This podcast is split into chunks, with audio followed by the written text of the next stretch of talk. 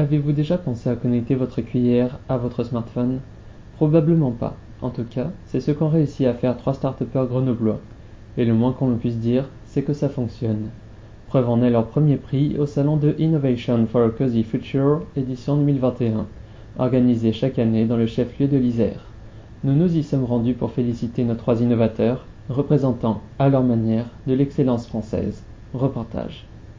Réaliste, n'est-ce pas? Voilà le but, tout connecter, transformer le moindre mouvement, le moindre usage d'objets en données, de sorte que, ces données une fois extraites, soient exploitées, analysées, finalement monnayées. Cette manie de tout connecter, de rendre intelligent le moindre objet du quotidien, est solidement ancrée dans notre époque. Différents objets d'importance voient leur usage complètement modifié par cette frénésie innovative. Les plus emblématiques sont probablement la voiture, la route, et la montre. Les transports sont smartifiés, néologisme auquel il vaut mieux s'habituer dès maintenant, tant je vais l'utiliser. La santé est smartifiée à travers la montre, placée au bon endroit pour extraire des données sur le corps de l'individu, sa vitesse, sa fréquence cardiaque, par là son activité.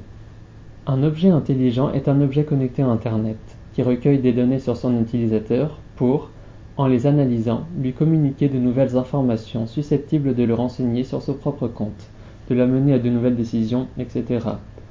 Imaginons un exemple, toujours avec nos trois innovateurs grenoblois de génie. La cuillère que, brillamment, ils mirent au point, pourrait à chaque repas établir un test salivaire, puis communiquer les résultats au smartphone connecté au même réseau Wi-Fi. Quelle idée de génie quand même. Notre homme connecté ne pourrait pas ne pas savoir s'il est atteint d'une maladie reconnaissable au cours d'un test salivaire. D'ailleurs, cette idée bidon servant d'illustration nous semble avoir du potentiel, d'autant plus si l'on a une pharmacie connectée dans sa salle de bain et un compte Uber.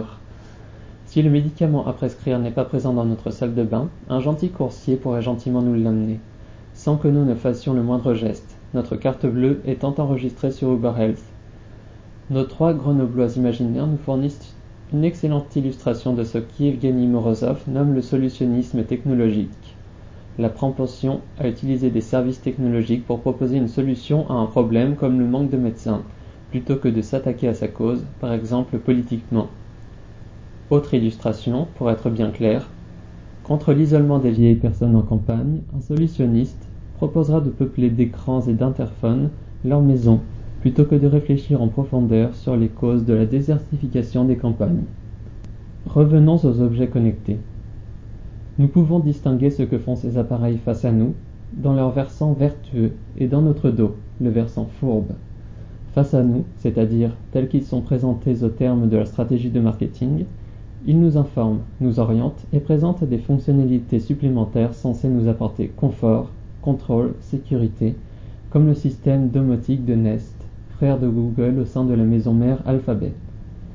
Mais leur versant fourbe, nous pourrions encore le résumer par le trio confort, contrôle, sécurité, sauf que c'est le confort, le contrôle et la sécurité de Google dont il s'agit, tandis que pour nous, c'est accidentel, et si les big tech, GAFAM et autres sociétés comme Uber proposent leurs services gratuitement ou à bas prix, c'est que ça les arrange, eux et les États, que tantôt des pharaoniques profits suivront dans le dos des individus. Nous verrons cette partie plus tard lorsque nous examinerons les conséquences politiques sur l'individu et son rapport à la collectivité, partant de l'usage d'Internet tel qu'il est aujourd'hui, avant de clore l'article brièvement sur la politique des données qu'implique cette smartification générale. Pour l'instant, examinons les effets de ces objets sur les individus, seulement sur eux, et commençons à construire un pont vers la politique. Les objets intelligents sont loin d'avoir seulement des effets négatifs. Nous serons assez laconiques ici, mais disons qu'ils servent parfaitement la divinisation du soi, comme les superficiels livres de développement personnel. Il faut faire ce avec quoi on est en phase, il faut se connaître. Écoute ta petite voix. Les smart objets nous aident, nous aident à nous connaître.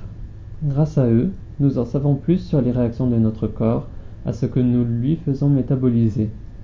Une montre nous donne des informations sur notre sommeil, état fort complexe à comprendre. Nous pouvons dire qu'elle reste éveillée pour nous pendant que nous dormons, et qu'elle est encore au réveil, fidèle au rendez-vous pour nous dire comment cela s'est passé pendant notre absence. En sport aussi, nous pouvons connecter montre et compteur. Bref, ces objets nous fourniront à peu près tout ce dont il est nécessaire pour pouvoir nous débrouiller nous-mêmes, pour que nous soyons nous-mêmes notre coach, notre nutritionniste, en gros, notre médecin. Mais sport, sommeil, nutrition, cela sont des choses que l'individu qui a d'ambitieux projets met habituellement de côté. Il ne se laisse pas happer par l'objectif d'avoir le corps le plus sain possible. Simplement essaye-t-il d'avoir le corps qui suit, qu'il n'est pas une entrave pour les objectifs fixés. Nous voyons poindre une première conséquence politique de ces objets. L'attention de l'individu se concentre sur son corps, sur sa santé, sa psychologie, in somma sur lui-même à cause ou grâce à ces objets qui le lui permettent, qui donnent matière à compréhension du mystère que, sinon, son état de forme, son humeur, constituent à son entendement. Mais alors, vu politiquement, cette concentration de l'attention n'est-elle pas une distraction, un détournement de l'attention? Inévitablement, nous accentuerons la plausibilité de cette opinion par la suite, mais remarquons que ces outils intelligents fournissent une prise à l'individu qui veut s'améliorer. L'exigence lui est désormais permise. Qui dit exigence dit susceptibilité. Celui qui veut véritablement améliorer sa santé en repoussant au maximum le hasard doit avoir le contrôle, doit avoir la maîtrise de son agenda et ainsi être libre, ne pas avoir d'impératifs extérieurs. Il ne doit pas appartenir à un cercle social, mais doit toujours avoir le choix entre s'engager et ne pas s'engager. Aujourd'hui, l'individu perfectionniste qui consacre un culte au soi choisit à qui, à quoi il consacre du temps, choisit ce qui le détourne de lui. Si cela marche assez bien, au point que s'étoffe continuellement le rayon développement personnel dans les librairies, c'est que c'est drôle. En aidant les usagers à se considérer comme des sujets à améliorer, en leur fournissant statistiques et en étant ludiques à souhait, les objets intelligents font de l'amélioration de soi un jeu fort amusant, dont la pratique ne donne pas l'impression de perdre du temps, ce qui est parfois le cas avec les jeux vidéo. Mais usons de cette comparaison. Comme les jeux vidéo, le développement personnel permis par ces objets nous fournit un but à plus ou moins long terme dans cette vie. Les jeux vidéo, malgré leurs difficultés variables, offrent un objectif dont la réalisation est quasiment certaine, à moins d'être gauche. Certains jeux en ligne, massivement multijoueurs, du fait d'être joués en masse, du fait de leur économie interne et de leur complexité, sont susceptibles de satisfaire l'individu de telle sorte qu'il attend moins de ce qu'on appelle la réalité. Le plaisir qu'ils apportent est parfois très intense. Dofus, par exemple, offre à qui veut de se lancer dans des quêtes à long terme, mais dont l'issue est certaine. À condition de jouer suffisamment, le succès sera là, et, ce qui est d'autant plus satisfaisant, pas sans avoir surmonté quelques obstacles. En revanche, celui qui se fixe un but en politique au sens noble du terme, pas celui qui veut faire carrière, mais celui qui veut améliorer les choses pour une collectivité, n'est pas certain de parvenir à ses fins. Similairement, quand l'on cherche à s'améliorer, on arrive presque toujours à être soit un peu plus détaché, soit moins boulimique ou plus performant, plus endurant, plus mieux, moins pire. Cette certitude de résultat et cet aspect ludique du développement personnel, ce sont notamment les objets intelligents qui nous les permettent. Nous sommes, grâce à eux, plus informés. L'individu se croit alors le maître, il a une certaine impression d'autonomie, il est plus conscient, plus capable d'accéder au bonheur, plus capable de réaliser ses objectifs. Il change la valeur attribuée à un paramètre et observe son corps pour mesurer les effets. Il trouve que finalement, le problème n'est pas chez autrui, pas dans la collectivité au sein de laquelle il prend place, mais qu'il doit d'abord changer en lui-même pour s'adapter. Il y a toujours quelque chose à changer en nous. La malléabilité humaine n'est pas approuvée et nous pouvons nous adapter au pire. Mais le pire est rarement sous nos yeux. Tout le monde n'a pas été confronté au nazisme ou autres horreurs de l'histoire. Néanmoins, la pensée que le problème est d'abord en nous change le rapport que l'on entretient avec les différents systèmes dans lesquels nous sommes, comme l'entreprise ou l'État ou autres institutions. Bien que reconnaissant l'imperfection de son environnement, l'individu préfère se changer lui-même en priorité car il a véritablement un levier pour le faire et qu'il a au moins un peu de contrôle. Il tient le cap malgré tout. Changer le monde, même un peu, demande par contre un engagement à long terme, dont l'issue n'est pas certaine mais n'est certainement pas le bonheur. Le sens de la révolte devient de plus en plus difficile à faire sien. Ces gens-là, qui décident d'agir pour une cause personnelle et en même temps impersonnelle, respectivement leur bien-être et celui d'autrui, progéniture, êtres aimés et inconnus, peuvent apparaître stupides aux yeux de qui pense qu'il faut d'abord changer sa personnalité ou sa santé. Ils pensent pouvoir être plus forts à plusieurs et pensent que les représentants politiques ne décident pas comme il faut. En ce dernier point, je pense aux gilets jaunes, évidemment. Se sentant trahis et vulnérables, seuls, ils sentent leur impuissance. Beaucoup de Français, dont l'auteur fait partie, se sentent impuissants et vulnérables face au pass sanitaire, obligés sinon de transiger avec les valeurs qu'ils adorent. Alors ensemble, il faut produire pensée, remise en question, mais isolée, pas d'introspection pour nous adapter à une société malade. Nous pouvons facilement supposer que les gilets jaunes ont des priorités bien différentes que d'améliorer leur sommeil, leur endurance, etc. Le confort, le contrôle et la sécurité, ils n'iront pas les chercher chez Nest. Les objets intelligents rendent l'individu plus autonome, à condition d'avoir avec lui l'assistance technologique. Or, que pense le néolibéral dans sa version solutionniste à la française? Version opposée à l'ultralibéralisme, l'État ici délègue aux, plateformes technologiques le soin de combler les failles des services publics sans les réparer, les repenser, agrandissant petit à petit la fracture entre les institutions et la population mécontente. Il pense que l'individu doit se prendre en main et doit accepter de voir se déliter les, les différents services publics, car sa dépendance est la preuve de son inadaptation au système en vigueur. Il pense que le Covidé est un irresponsable car il demande d'investir dans l'hôpital public. Il est prêt à tout pour, vacciner tout le monde, sans même savoir si ce sera bénéfique. Voilà pourquoi, aux réfractaires, on fait porter le chapeau tout en abaissant le nombre de lits d'hôpitaux. Lui pense que s'il est malade, on sera là pour le soigner. Le néolibéral pense qu'il n'a pas à tomber malade. Voilà ce que l'on pense de lui quand on est un vulgaire mouton néolibéral. C'est particulièrement utile comme idée. Dans un système néolibéral, L'État est seulement le relais des intérêts de grandes entreprises faisant partie de la pyramide du pouvoir. Depuis une autre perspective, il est vu comme un ensemble de personnes et d'institutions, lesquelles personnes sont gonflées en légitimité, sont placées à des postes à haute responsabilité et orientent, du fait de leur légitimité, dans la direction que souhaitent qui tentent de se servir de l'État comme relais d'intérêt. Par exemple, peu importe que Macron soit une coquille vide, sans autre idéologie que ses intérêts personnels, se faire bien voir par ceux qui se servent de lui, pour la faire simple, seul importe qu'il contienne le peuple autour de discours et actes mesurés. On peut dire que c'est raté. L'individu, entouré de ces objets intelligents, a les cartes en main pour ne pas s'en remettre à l'État et se sentir suffisamment bien pour ne pas remettre en question trop profondément les institutions qui, de plus en plus, se dédient à quelques firmes privilégiées. Interchangeable dans son entreprise, au sein de la population, son originalité inhibée, replié sur lui-même, l'individu disparaît au profit de la fonction dans un système précis. Qu'il ne puisse toucher à la complexité du système, que cette pensée le ne touche même pas, que son attention soit tout entière à lui seul, à s'améliorer, à être plus en forme, plus beau, plus mieux, plus indépendant de l'État et des institutions. Ayant fait de sa vie une sorte de jeu, comme dans le deuxième épisode de la première saison de Black Mirror, de sa personne un avatar à améliorer, si l'on grossit le trait. La violence venue du politique ne touche plus son individualité connectée. Qu'on lui viole ses droits les plus fondamentaux. Qu'importe, il ne se plante pas. Mais ne lui coupons pas l'accès à Internet. Cela déconnecterait les solutions aux problèmes et le ferait se rendre compte qu'il y a une alternative au système dans lequel il prend place, qu'ainsi il devrait s'engager.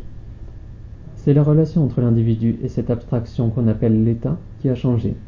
L'État-providence, ou l'État social, était permis grâce à l'abondance énergétique dont était responsable l'énorme production de pétrole. Cette forme d'État a connu le coup de grâce en 2008 avec la crise financière. Nous examinerons rapidement dans la conclusion et dans un prochain article sur la manière de la faire renaître avec une utilisation raisonnée des données. Les services publics n'ont fait que se détériorer depuis, préparant l'investissement dans ces ruines des GAFAM, toujours prêtes à accroître leur emprise et leur empire. L'on ne pourrait pas contenir les mécontents s'appauvrissant s'il n'était pas puissamment introduite la pensée selon laquelle l'individu n'a rien à attendre de l'État. S'il doit se prendre en main, alors il ne remet plus en question la légitimité de l'État. Il doit seulement s'adapter à un état de fait. L'individu antinomique à ce système, par excellence, est l'anarchiste lui qui remet en question la légitimité de tout pouvoir d'un homme sur un autre. Bien qu'en apparence inoffensifs, les objets intelligents, en nous aidant à nous habituer à la situation politico-économique telle qu'elle est, font de nous des éléments d'une masse inerte qui s'agrandit malheureusement autant que la masse que composent les individus mécontents. Les effets politiques de ces objets intelligents et du système duquel ils sont les émanations, le solutionnisme technologique cher à Yevgeny Morozov, requiert finalement un retour de l'action politique. Il y a différentes choses alarmantes qui la rendent nécessaire. Premièrement, et très simplement, les objets connectés isolent, mais sans produire le sentiment d'isolement, sans produire la trop présente amertume de la solitude prolongée. Les objets smart ne sont vraiment pas ennuyeux. Leur usage peut se renouveler du fait de leur smartéité, et donc ils nous éloignent les uns des autres. Aussi, en fabriquant une masse inerte d'individus satisfaits et d'autres s'appauvrissant, incapables de smartifier leur environnement pour combler les failles, ce système produit des fractures, des personnes irréconciliables, des douleurs incapables d'apparaître dans les discours des autres, des douleurs incapables d'être comprises. C'est pourquoi une intervention de l'État est souhaitable. Les différentes institutions ont pour but de maintenir l'ensemble de la population, ou le plus grand nombre de personnes possible, dans le système, de faire participer tout le monde au processus de création de richesse, qu'ainsi personne ne se sente réprouvé, ne se sente incapable d'aller vers l'autre de par sa marginalité, de par sa différence. Si les gens ne se rencontrent plus, si certains ne peuvent plus aimer et être aimés, alors l'État n'est plus légitime, n'étant plus capable de faire émerger des relations interindividuelles moins conflictuelles que s'il n'était pas là. Nous semblons nous éloigner progressivement de notre sujet initial, mais voilà le chemin que nous prîmes. Nous avons vu que les objets intelligents permettent à l'individu de se focaliser sur lui-même. Ils sont hyper ludiques. Tout est politique. N'est-ce pas Rousseau qui disait cela? Les effets de ces objets sur l'individu produisent nécessairement des effets sur son rapport à la collectivité, a fortiori sur son rapport aux politique, à la politique. Pour finir, Remarquons que smart automobiles, smartphones, smartwatches et autres smart objets sont le produit de l'extraction massive de données, en même temps qu'à leur tour, ils participent à l'outrageuse extraction de données à seule destination des firmes. En effet, si les objets connectés les plus communs émanent principalement des GAFAM, les objets connectés un peu originaux, qui émanent de start-up, utilisent mais surtout vendent leurs données accaparées à des annonceurs, diffuseurs et à ces mêmes GAFAM. Le résultat est un conservatisme général, États et firmes transnationales restent en place. Alors que faire? Comment redonner importance au lieu public de manière à ce que les personnes redescendent dans la rue? Les politiciens excessifs tels que Macron nous rendent assez service en étant si odieux qu'ils produisent énormément de haine, sentiment fédérateur par excellence. Mais cela n'est ni souhaitable ni durable. Faut-il revenir en arrière? La frénésie innovative et la frénésie publicitaire permise par le micro-targeting, notamment, fabriquent une course-poursuite entre l'individu et l'objet connecté le plus récent. La solution soutenable réside sûrement en le libre arbitre de l'individu. Le protéger des stratégies manipulatrices des big tech à travers une production d'alternatives françaises aux plateformes nauséabondes lui redonnera sûrement la possibilité de lutter, de se retrouver dans cet océan d'innovations au sein duquel il se noie. Son adaptation lui coûte et lui coûtera toujours plus cher à terme. L'intervention étatique, que nous recommandons, devra se concentrer sur les causes des effets que nous avons mentionnés. Nous ne repousserons pas l'isolement des individus en leur proposant toujours plus d'écrans et de voix synthétiques. Il y a des choses que les États font mieux, typiquement tout ce qui est social. Ils sont d'ailleurs assis sur une mine d'or, que seuls ont su exploiter des entreprises privées pour se sanctuariser les données des individus, par la smartification de tout, par l'usage massif d'Internet, a permis de fournir une énorme masse d'informations à qui les accapare. En reprenant le contrôle des données créées par le travail numérique de la population, les États en faillite peuvent se redonner le moyen de créer des services publics beaucoup moins coûteux que ceux de l'État-providence du siècle dernier. Ils seront moins coûteux, plus efficaces grâce à l'analyse des données, plus humains de par les économies qu'ils feront, à condition que les citoyens y voient au chapitre est accès à ces données anonymisées, non pas les firmes. Les valeurs d'égalité, d'universalité ne sont jamais réalisées par accident. Seule l'abondance permet de se détourner des petits profits pour jurer fidélité aux valeurs historiquement proclamées. Plutôt que de se faire coloniser petit à petit, les politiciens pourraient investir les stratégies proposées par quelques penseurs d'une gauche du numérique tels que Morozov. Ils ne le font pas. Pourquoi?